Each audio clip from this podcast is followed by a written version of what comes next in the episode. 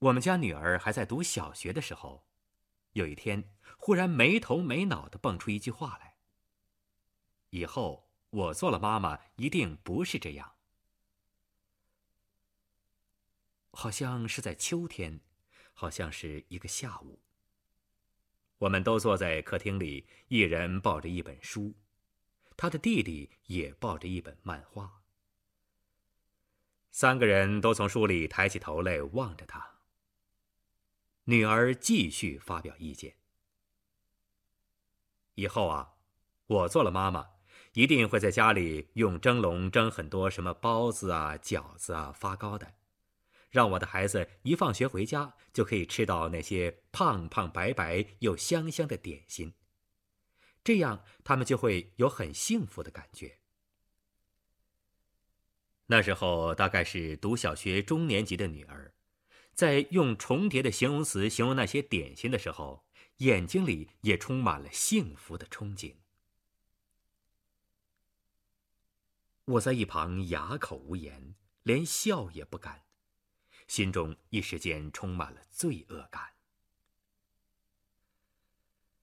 可不是吗？家对孩子的象征，原该就是有一个在胖胖白白又香香的包子后面微笑的母亲呢。而我，不就是那个让他缺少了幸福感的罪魁祸首吗？丈夫倒是开始笑了。并且仗义直言。可是，要有一个像你妈妈这样的妈妈也不简单呐。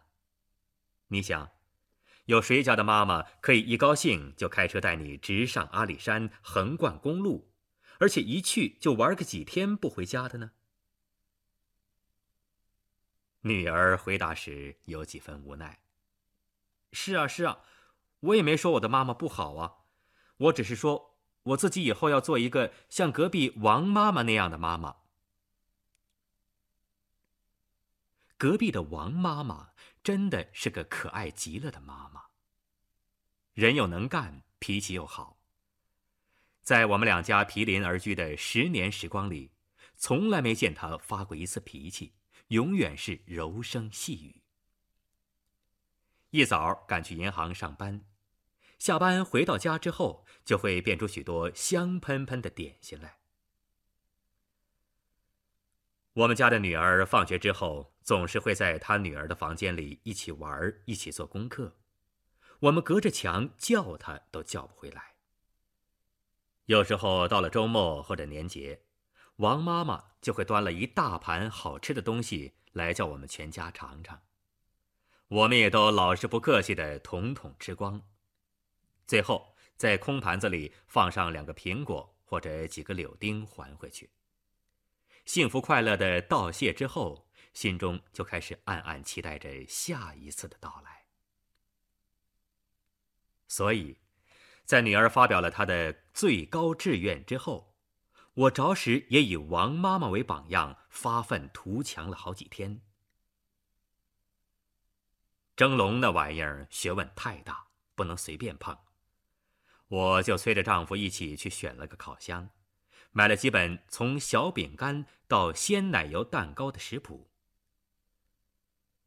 西方人的食谱上什么都有斤两有数字，烤箱上也有时间刻度。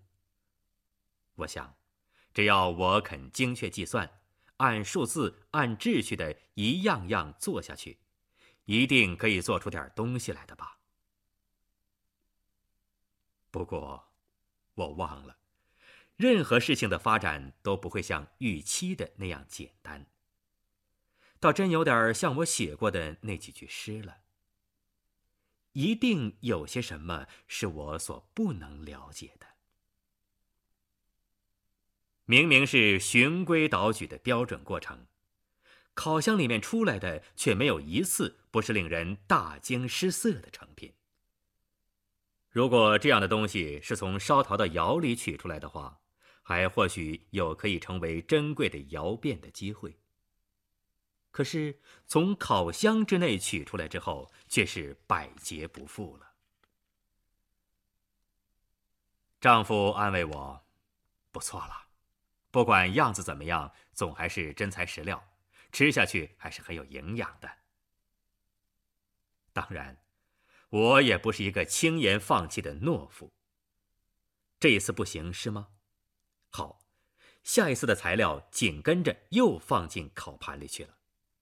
最高纪录有两天之内烤了八个蛋糕的成绩，而且第八个居然有点神似了。女儿轻尝了几口之后，很有礼貌的对我说：“谢谢妈妈，很好吃。不过我已经很饱了，明天再吃好吗？”在那个时候，我终于明白了，一定有些什么是我所无能为力的。对于想给女儿童年一份幸福感的努力，终于在满厨房的面糊。满垃圾箱的蛋壳以及满冰箱的艺术珍品的浩劫中结束，一如我那首诗的结局。一定有些什么在叶落之后是我所必须放弃的。从此，孩子放学之后，我遵照了丈夫的指示，又跟往常一样。从冰箱里拿出当天或者头一两天从台北买回来的蛋糕、冰淇淋，或者是些颜色、形状都美得不得了的点心给他们。心里明白，在他们童年的记忆里，我这个母亲大概只能做个食品供应的中间商，大概永远也做不成那个伟大的创造者与幸福的象征了。时间就在彼此妥协的情况之下慢慢过去，女儿也越来越懂事。在去隔壁王妈妈家又吃了些什么新鲜点心之后，再也不会来向我形容了。倒是他们的父亲在默默从事一些改善生活的尝试，并且逐渐有了成绩。我们家平日有人帮忙家事和做饭，到了星期天才要自己做。我就常常用剩菜剩饭对付着让一家人吃两顿。孩子小的时候从来没表示过意见，给什么吃什么。有时候大概是做父亲的看他们可怜，就会带全家出去吃顿馆子。我自小不爱面食。尤其是煮的面条之类的东西，更是敬谢不敏。孩子却完全和他们的父亲是一国的了。到了店里，总要吃面，汤汤水水的一碗吃下来就很满足了。我的丈夫是个凡事都会细心观察，并且然后就会去放胆实验的人。写到这里，不禁自问。他当年娶我，是不是也是这种心态呢？所以，逐渐的，星期天中午渐渐从出去吃饭演变到他要在家里主厨了。主厨之前，他先去采买，因为他嫌我买的菜色不对。他骑上车子去菜市场转了一圈之后，就回来在厨房里对我发号施令了。这时候的我总是百依百顺，听他的吩咐。这个凡事都要争强好胜的太太，只有在厨房里愿意屈居在任何人之下。他要我洗葱就洗葱，要我切菜就切菜，一切下手的工作我都做，绝不推脱。有时候不小心把什么刀啊、碟子啊的掉在地上。他忍不住骂我低能时，我也绝不还口。想一想，只要挨两句骂就能换一顿饱饭吃，世间哪有这么便宜的事啊？只是他因此而常常煮面，使我有点颓丧。奇怪的是，两个孩子每次都很捧场，不管是吃饭吃面，不管他们的父亲拿出什么菜谱来。两个人都一扫而光。有一次，女儿在星期六的晚上就向她爸爸预定第二天的菜单了。爸爸，我们明天还是吃你上礼拜天做的那种面，好不好？他父亲一时也想不起来上次做的是什么面。女儿再来细细描述，就是那种很香的，在面上放了很多咖啡色的酱，再加上黄瓜丝和萝卜丝的那种面吗？你不是说那是奶奶以前最爱吃也最会做的吗？你不是说那种炒酱的方法是你们刘家特制的配方吗？很难形容我们家老爷在那时候脸上的表情。那是一个人在心里得意非凡，却又拼命要保持不动声色的特有表情。他还假装不太明白的口气，继续套问他的女儿：“你是说你喜欢吃那种面吗？你是说爸爸做的炸酱面非常好吃是吗？”女儿拼命点头，以及他的弟弟马上随声附和的场面，确实令人感动。我想，我的丈夫如果不是一向想在孩子面前维持住一个严父的起码形象的话，这时候的他应该早就已经跳起来大声欢呼了。第二天一早，女儿也跟着父亲上菜场去了。一大一小两辆脚踏车同去同回，两个人都是笑嘻嘻的。当然，二手该做的事还是我先来做。两个小孩子不时跑到厨房来催问我好了没有。等我把黄瓜丝、白萝卜丝、胡萝卜丝和绿豆芽这些颜色鲜嫩的凉拌菜都准备好了之后，他们的隐隐有大将之风的父亲就驾临厨房来炸酱了。油要先温起来。酱已先调好，另外要放进去的还有搅好的瘦猪肉泥、切好的豆腐干丁、泡好了也切成丁的香菇，慢慢的逐一放进油中。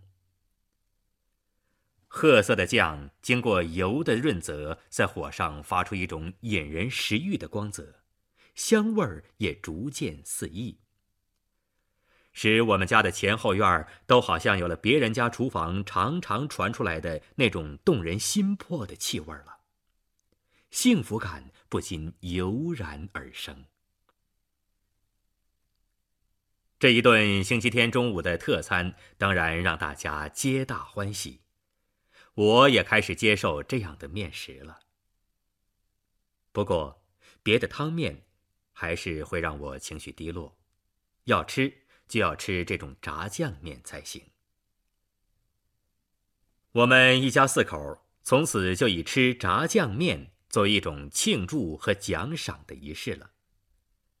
女儿考了个第一，好，星期天吃炸酱面；儿子乖乖的把功课做完了，好，星期天吃炸酱面。当然，大家要吃的炸酱面得是爸爸做的那一种才行。因为自从刘家炸酱面问世之后，从龙潭到台北，没有一家饭店的炸酱面可以相比了。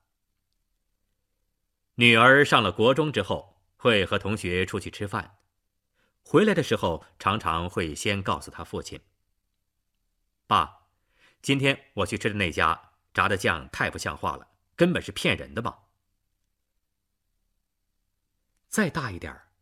有时候会和同学出去两三天，回来的时候就会向他的爸爸撒娇：“爸，好想你的炸酱面呢。”当然，假如碰到那天刚好是星期天的话，中午的饭桌上免不了就会出现四个凉拌的菜、一大碗炸酱和一锅面条了。在餐桌上环视我的家人。忽然发现，在不知不觉之间，我的丈夫竟然成功的在孩子心中创造出一种幸福的象征了，不是吗？等我们的孩子长大之后，等他们自己成了家以后，等他们的孩子也都坐在饭桌上的时候，刘家炸酱面必然也会有一天出现在他们的饭桌上。到那时候，就会有一个做母亲的或做父亲的，要说出那句话了。这是刘家炸酱面。是我小时候最爱吃的面了，而所有童年甜蜜与幸福的回忆，就会跟着那一碗特制的面食回到眼前，回到心中了，不是吗？不是就是这个样子了吗？但是。这并不是我今天要写这几千字的最主要的意思。我今天真正想说出来的话，其实并不是在那一碗炸酱面上，但是，又好像也是在那一碗炸酱面上，只是不知道该怎样正确的说出来而已。这几年以来。别人在说我的另一半的时候，常常爱用打趣的口气来形容他，说他家有名妻，说他宠太太，或甚至怕太太之类的笑话。而我们夫妻俩也总是凑趣来应和，从不否认，也不纠正，甚至有时候还会主动向朋友提供一些这一类的所谓新闻。好叫听的人皆大欢喜，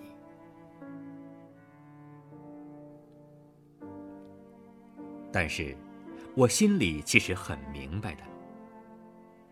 朋友说的那些是善意的玩笑，在真正的人生里，我的丈夫才是那个不断提携我、引导我往前走，用他的一切来影响我的人。他实在是我比较好的另一半呐。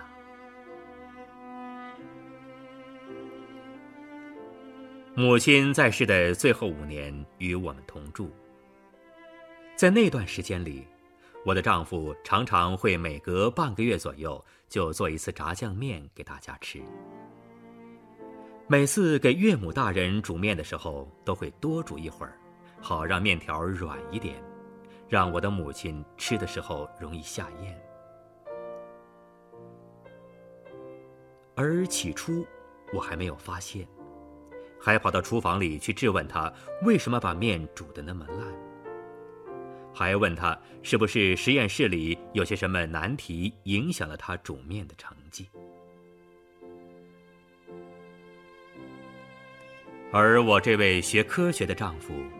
在台湾用自制的镭射做镭射雕刻，并且以名声传到海峡对岸去了。丈夫，却对我轻声说了一句：“不行啊，面不煮烂一点妈妈会咽不下去的呀。”然后他继续耐心地等待着那一锅面，并且。当他把给我母亲的那碗面盛出来，交到我手中的时候，一点儿也没有要我感激的意思，好像那是最自然不过的事，好像我要端出去的那碗面是要端去给他自己的母亲一样。在那一刹那里。有些什么东西从我心中满溢出来，我想，那才是我今天真正想要说出来的话。